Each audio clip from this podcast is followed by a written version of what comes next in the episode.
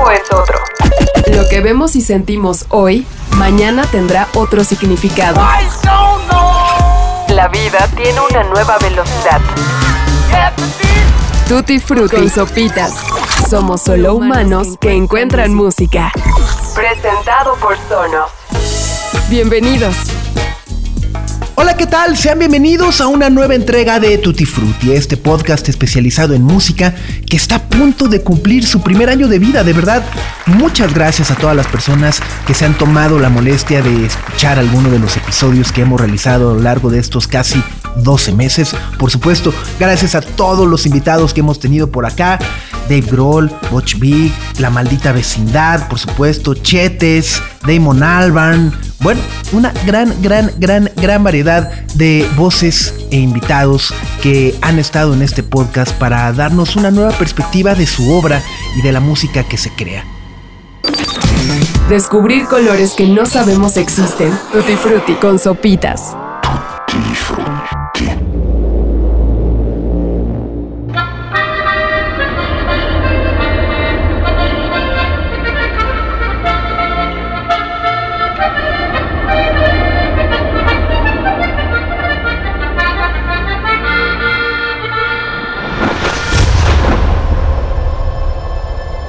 semana en particular es un episodio diferente, distinto. Para poner un poco de contexto, hay que decir que en la semana en la que fue escrito y grabado este episodio, los principales encabezados de los periódicos en México hablaban de tres sucesos violentos.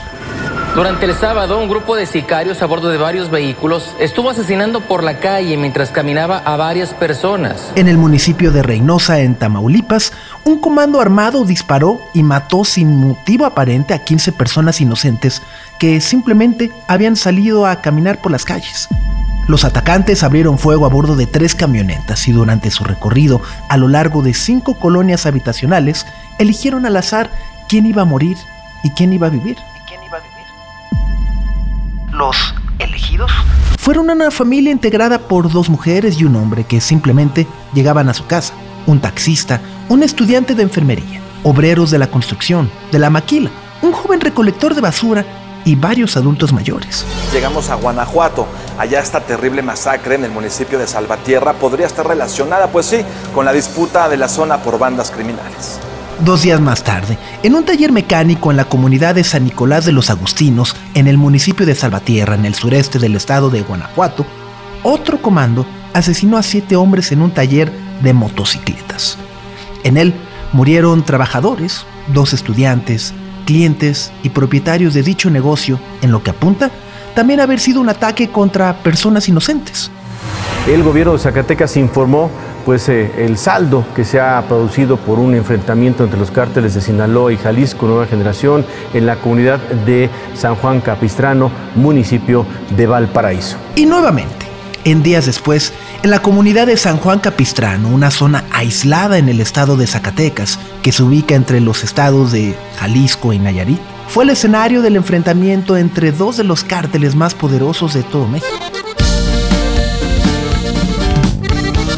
El cártel Jalisco Nueva Generación y el cártel de Sinaloa. En este hecho se han reportado entre 18 y 30 personas asesinadas. La cifra con la que se está haciendo esta especulación es bastante amplia porque los hechos, aún sin aclarar por parte de las autoridades, ocurrieron entre ejecuciones directas y el llamado fuego cruzado entre estas organizaciones criminales. Bienvenidos a la tierra del tequila. Bienvenidos a Jalisco, sí señor. Donde reina el mariachi y todo eso. Donde gobiernan cuatro letras de suspenso. Bienvenidos sean todos a los terrenos de México. Para andar por aquí hay que mantener la precaución.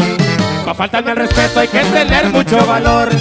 Procure no meterse a las patadas con Sansón. Por patria y en Zapopan lo reportan en convoy. Traen letrero en la pechera de nueva generación.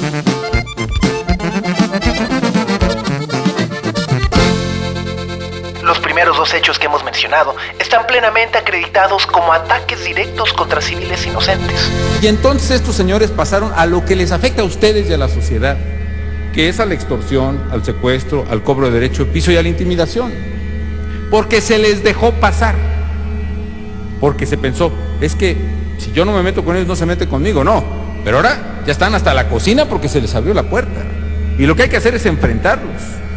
Y lo que hay que hacer, ahora que ellos están asumiendo que son una autoridad distinta, porque ellos cobran impuestos, ¿no es cierto? Ponen sus leyes, tienen fuerza pública, que son, por cierto, las definiciones del Estado. Ese desafío al Estado tiene que ser combatido con toda la fuerza del Estado.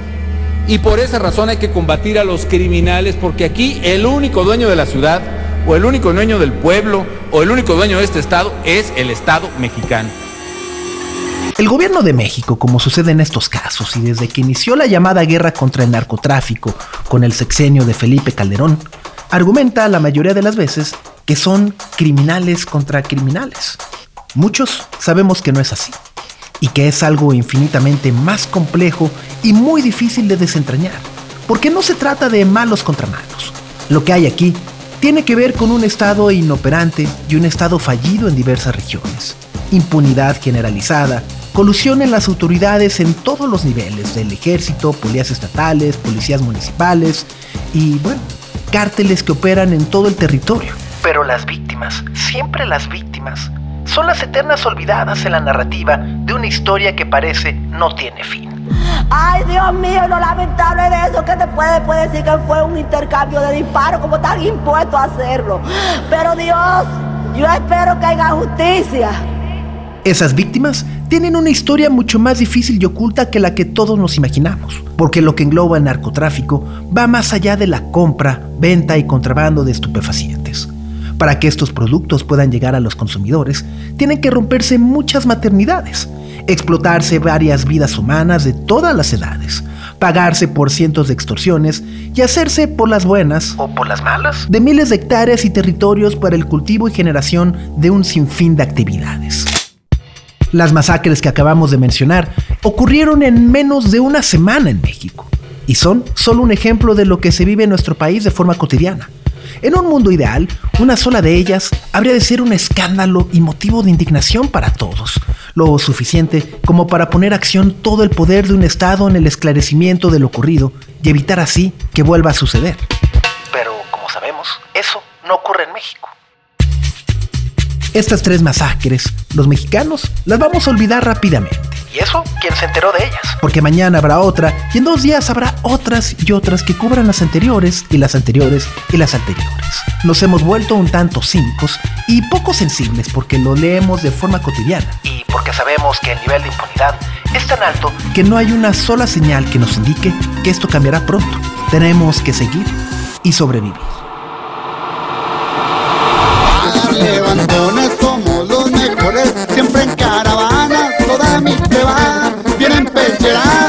Para.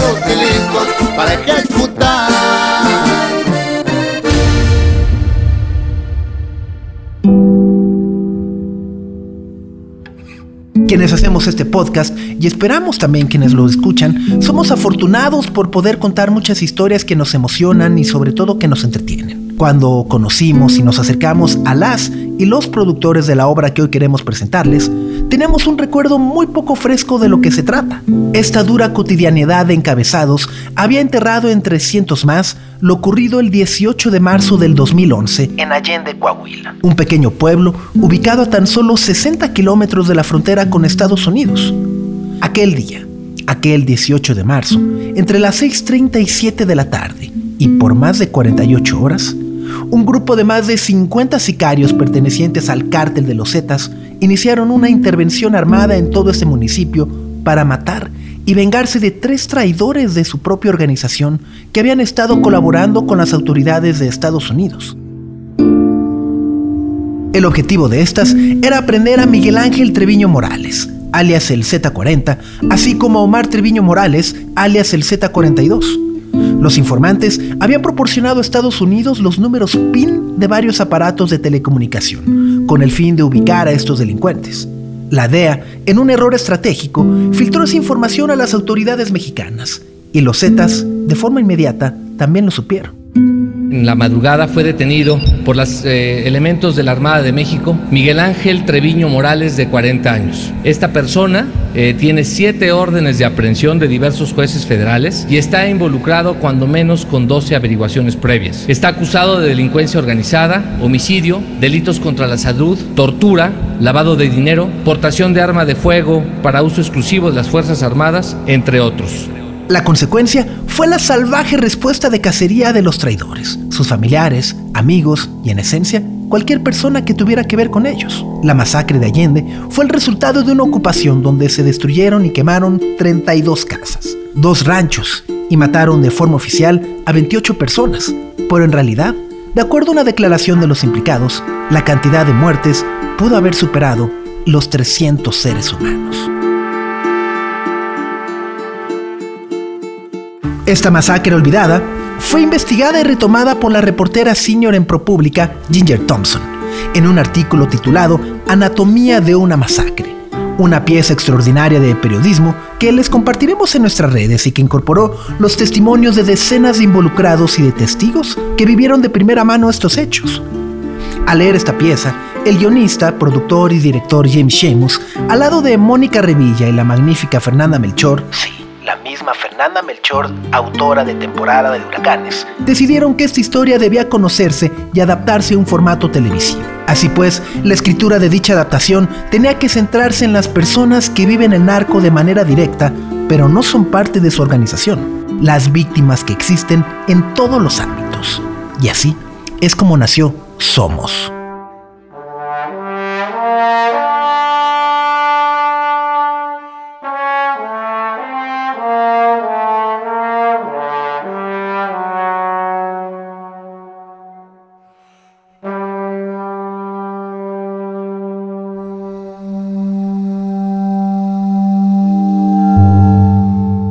James Shamos adquirió los derechos del reportaje de Ginger Thompson y en sus propias palabras buscó replantear las experiencias vividas por personas reales en un trabajo distinto, una narrativa de ficción que rompiera con los géneros usuales que tan convincentemente median nuestra comprensión de cómo la violencia estructura gran parte de nuestra vida cotidiana, independientemente de lo cercana o lejana que esté la violencia de nosotros.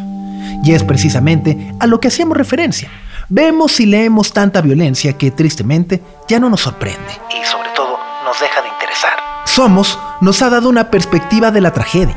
No es una serie que enaltece la cultura del narco, sino más bien una paleta de visiones y experiencias alrededor de las víctimas. No tiene personajes principales porque todas esas vidas se entretejen para crear una sola realidad y una descomposición social que si lo queremos ver así, es en realidad el personaje principal o el núcleo de esta narrativa compuesta por seis episodios.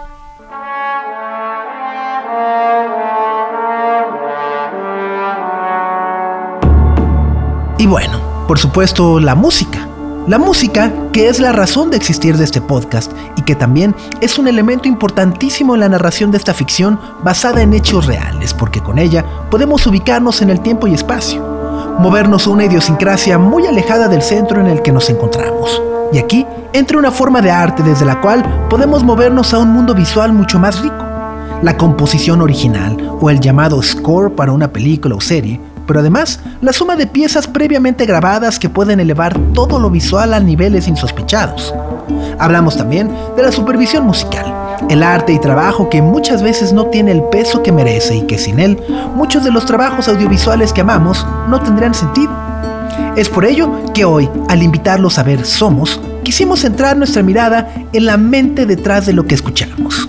Víctor Hernández Stumhauser, creador de la música original de la serie, nos habla de los retos de audio que enfrentaron al musicalizar una serie tan compleja y sobre todo dolorosa para la historia reciente de nuestro país.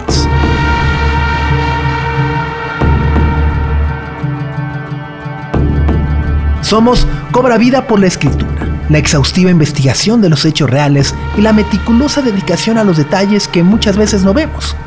La música es parte de ellos. Y hoy en Tutti Frutti queremos sumergirnos en el mundo que hay en la música detrás de las series de televisión que vemos y disfrutamos.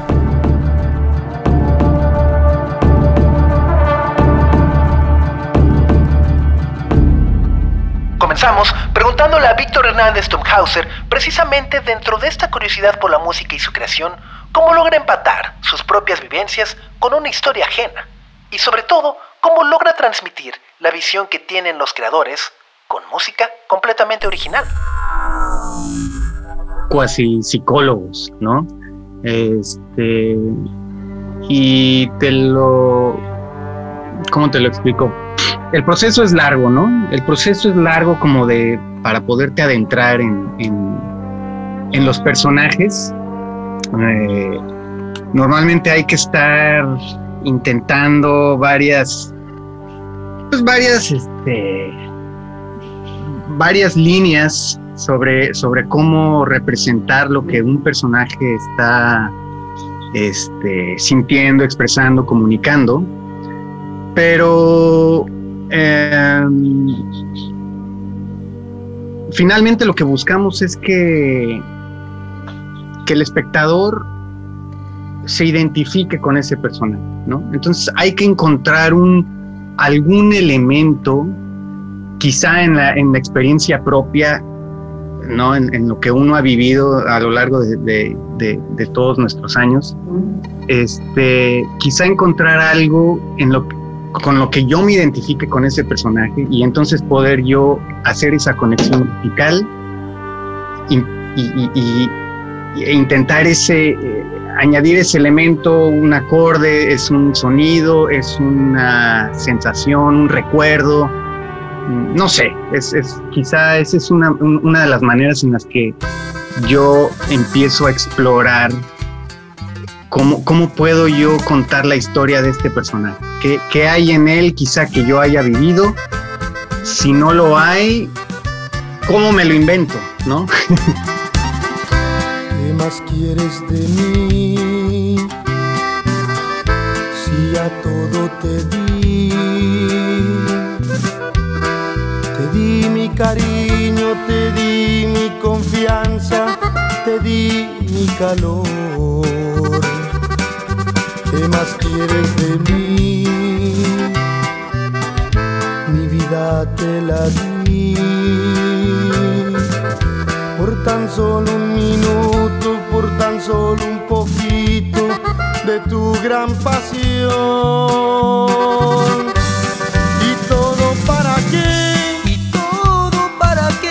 ¿Para qué tanto amor?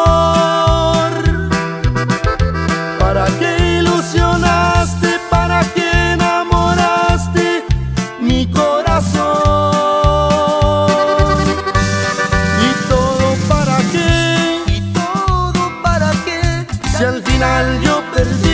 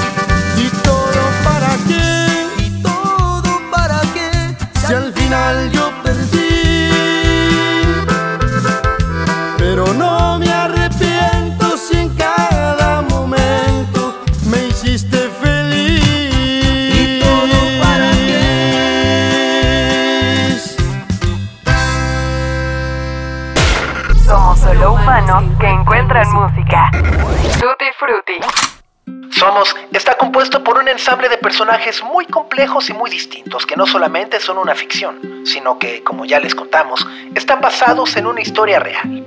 ¿Cómo se da el acercamiento? ¿Y cómo es que Víctor Hernández Tumhauser conoció el proyecto que terminó siendo Somos?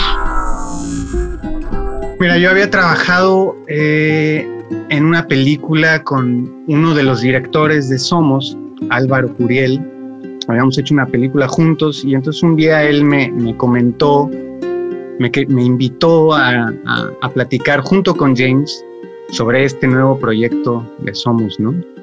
Y este, tuve la fortuna pues de que él, me, él fuera el que me invitara y entonces ya una vez que en- entablé conexión con, que, conversación digo con, con James, pues fue que comenzamos a platicar y ver si, pues si me interesaba, obviamente me interesaba, porque como, como músico y particularmente un que hace eh, cine y series, siempre me ha como interesado contar una historia que,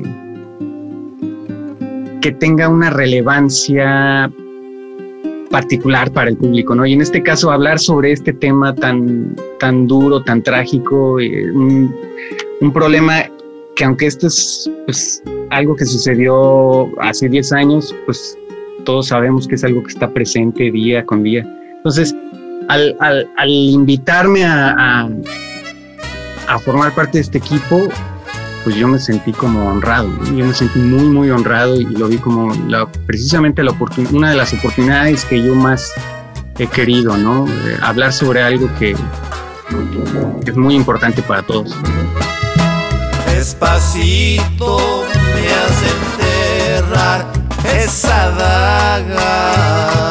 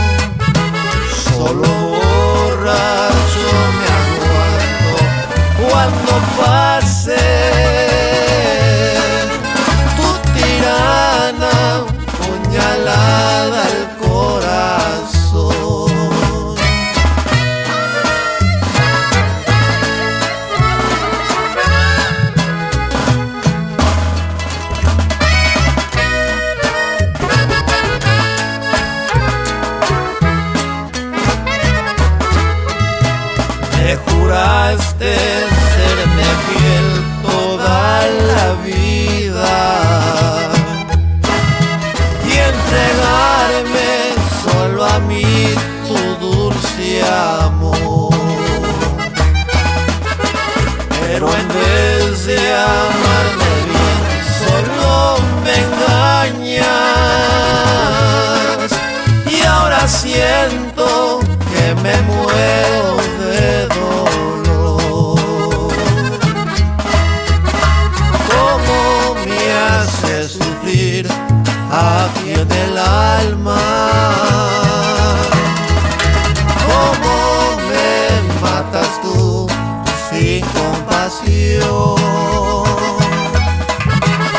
Solo borracho me aguanto cuando pase tu tirana puñalada al corazón.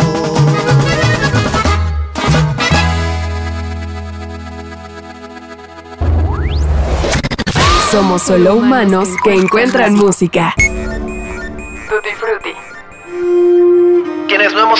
Compuesto ni sido partícipes de un proceso creativo musical, nos surge siempre la duda sobre cómo sucede y se empata lo que vemos con lo que oímos. ¿Qué tanto se acerca un compositor musical a las decisiones editoriales e incluso de escritura que existen en una obra o en una serie de gran magnitud? Pues mira, te, te, te cuento, en, en, general sí, soy, soy una especie de, yo soy, yo soy pianista, soy, hice carrera como, como pianista, entonces tengo una formación este, académica en ese sentido, ¿no? Por el lado del piano. Pero a la vez soy como muy multiinstrumentalista porque, pues, me gusta tomar eh, una guitarra y hacer algo con la guitarra, me gusta tomar este, un violín, que aunque no soy violinista, y grabo, eh, experimento un poco eh, con, con, con, lo que, con los recursos que yo tengo, ¿no? Que son tanto musicales como técnicos, ¿no? Hoy en día ya sabes, con, con, con las tecnologías puedes sí. hacer miles de cosas. Y, y, y, bueno, en el, en el caso de Somos, comenzamos con, junto con James, este fue un proceso que hicimos muy desde, desde muy en, eh, al, al, inicio del proceso, digo, um, comenzamos a hacer varios temas, ¿no? Temas simplemente en piano, por decir así, melodías, que, después comenzamos a deconstruir, a ampliar, extender, eh, recortar, en, en, fin, y este, darles forma conforme íbamos trabajando en la serie. Este, la serie tiene muchos personajes y, y había que crear como personajes, música, perdón, para cada personaje y, o, o, cada ensamble de personajes o cada situación. Y, y, bueno, esto fue algo que fuimos trabajando con James, eh, con James Seamus eh, día a día, ¿no? Y yo, yo lo grabo, yo lo grabo con mis medios. Eh, también a veces grabo músicos. Este, en este caso grabamos algunos músicos en, allá en México, eh, en un estudio con, con unos amigos en, en, el Estado de México. Y en fin, yo voy armando mi música pues entre, eh, primordialmente con lo que yo genero y me complemento con un, grupo pequeño de, de, colaboradores que tengo.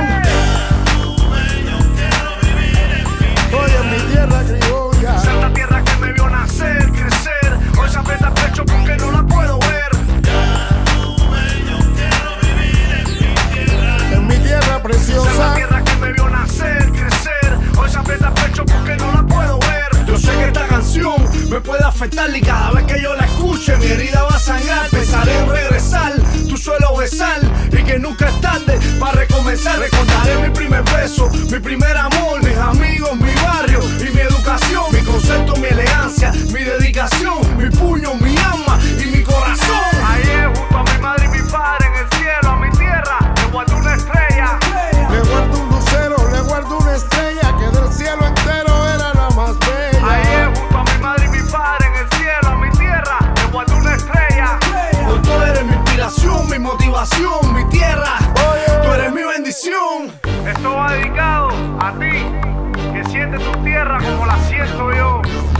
que sientes ese latir dentro de ti. ¡Repito! Ala, ala, ala, ala,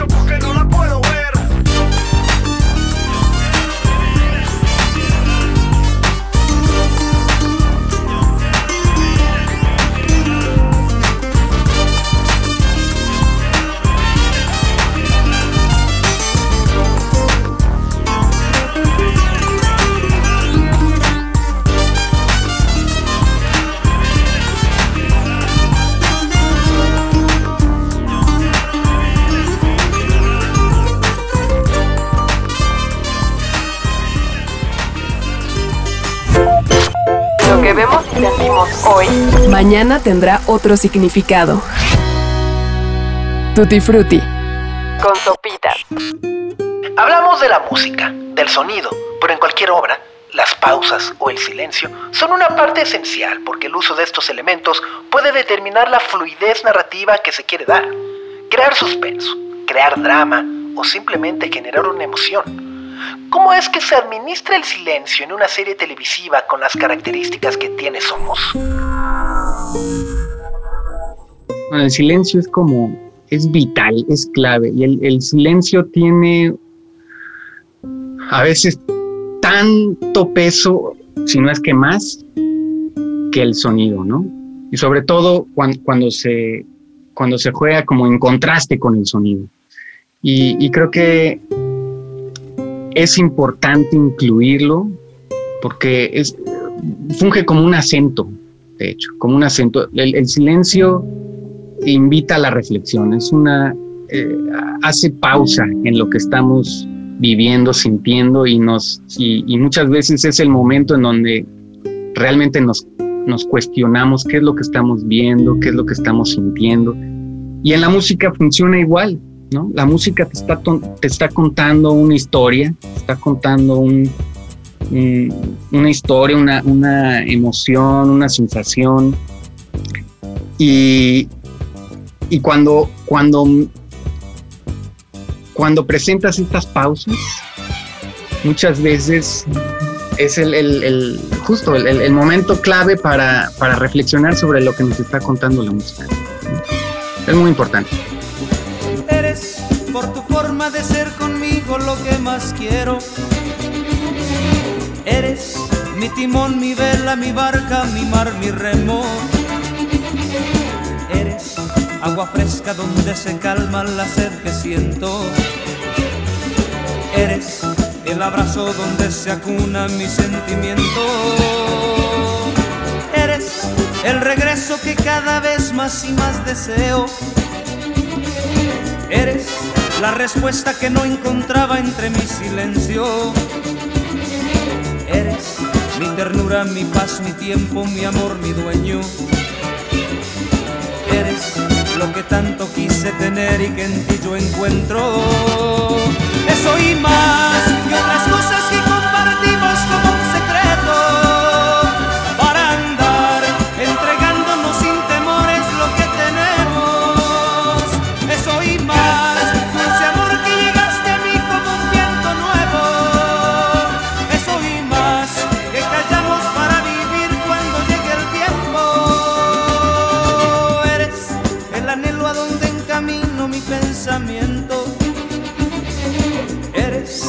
razón, mi mitad, mi fuerza, mi complemento. Eres la ternura que día a día me enciende el alma. Eres la verdad que me empapa todo como agua clara. Eso y más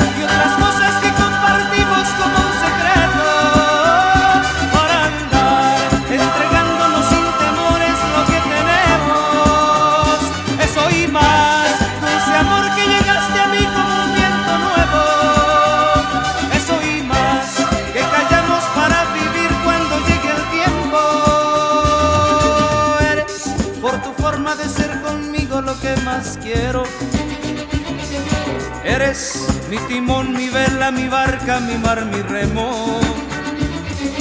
Eres agua fresca donde se calma la sed que siento. Eres el abrazo a donde se acuna mi sentimiento. Eres el regreso que cada vez más y más deseo. Eres la respuesta que no encontraba entre mi silencio. Eres ternura, mi paz, mi tiempo, mi amor, mi dueño. Eres lo que tanto quise tener y que en ti yo encuentro.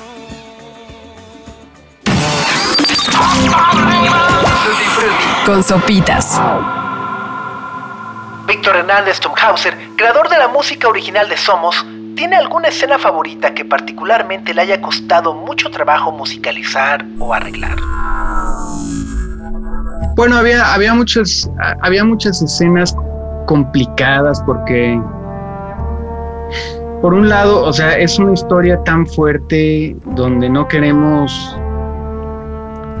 no queremos necesariamente decirle al público qué es lo que tiene que sentir, pero queremos que sientan, ¿no? Que sientan la historia, pero tampoco quieres como dirigir al, eh, al, espectador, quiero que, quiero que estés triste aquí o quiero que estés feliz.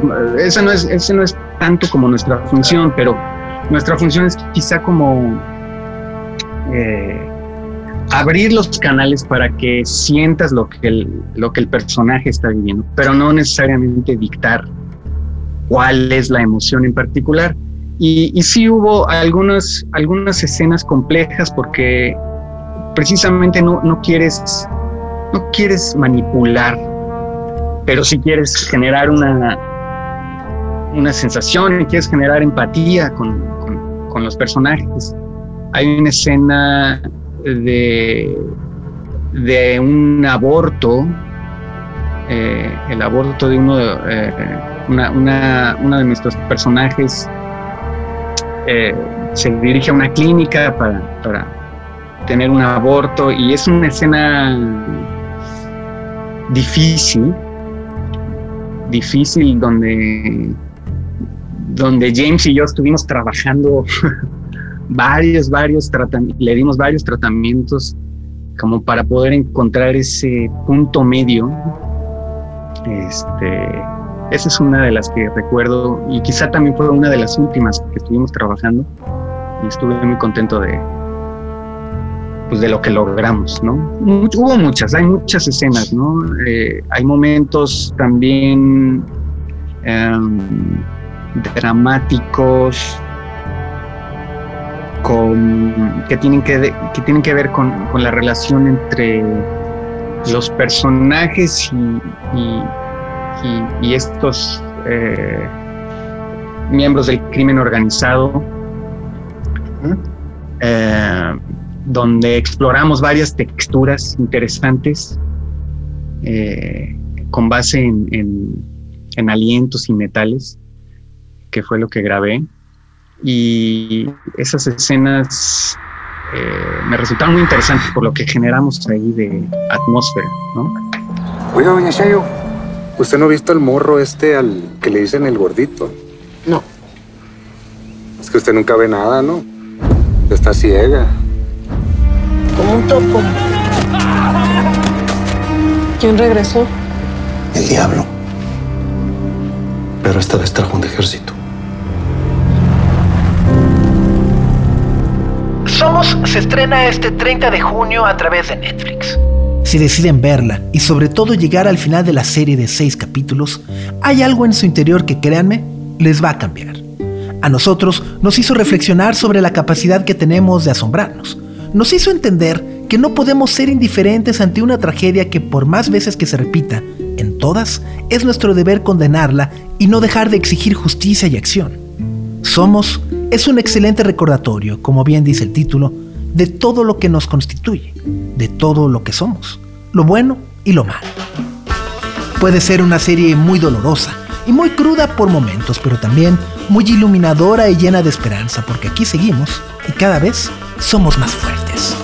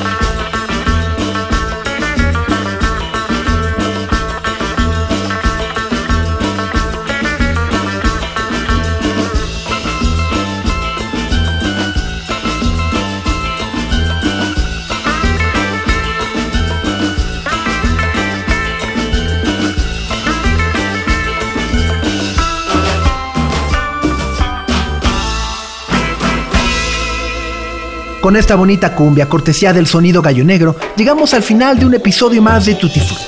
Agradecemos infinitamente las facilidades a nuestros amigos de Sonos por la calidad de audio y sonido brillante que nos dan sus bocinas día a día.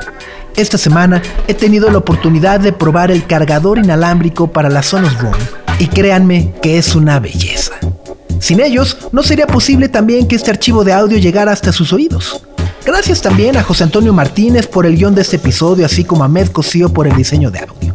Les recuerdo que semana a semana escribo un boletín o newsletter para contarles en qué andamos, qué es lo que estamos pensando, escuchando, viendo y bueno, un alguito más. Se pueden suscribir a través de nuestra cuenta de Instagram en arroba tutifrutipodcast. Me despido y los espero la próxima semana por estos rumbos. Yo soy Sopitas y están en Tutti Frutti. ¡Adiós! Tiempo es otro. Lo que vemos y sentimos hoy, mañana tendrá otro significado. La vida tiene una nueva velocidad. Tutti Frutti y Sopitas. Somos solo humanos que encuentran música. Presentado por Sonos.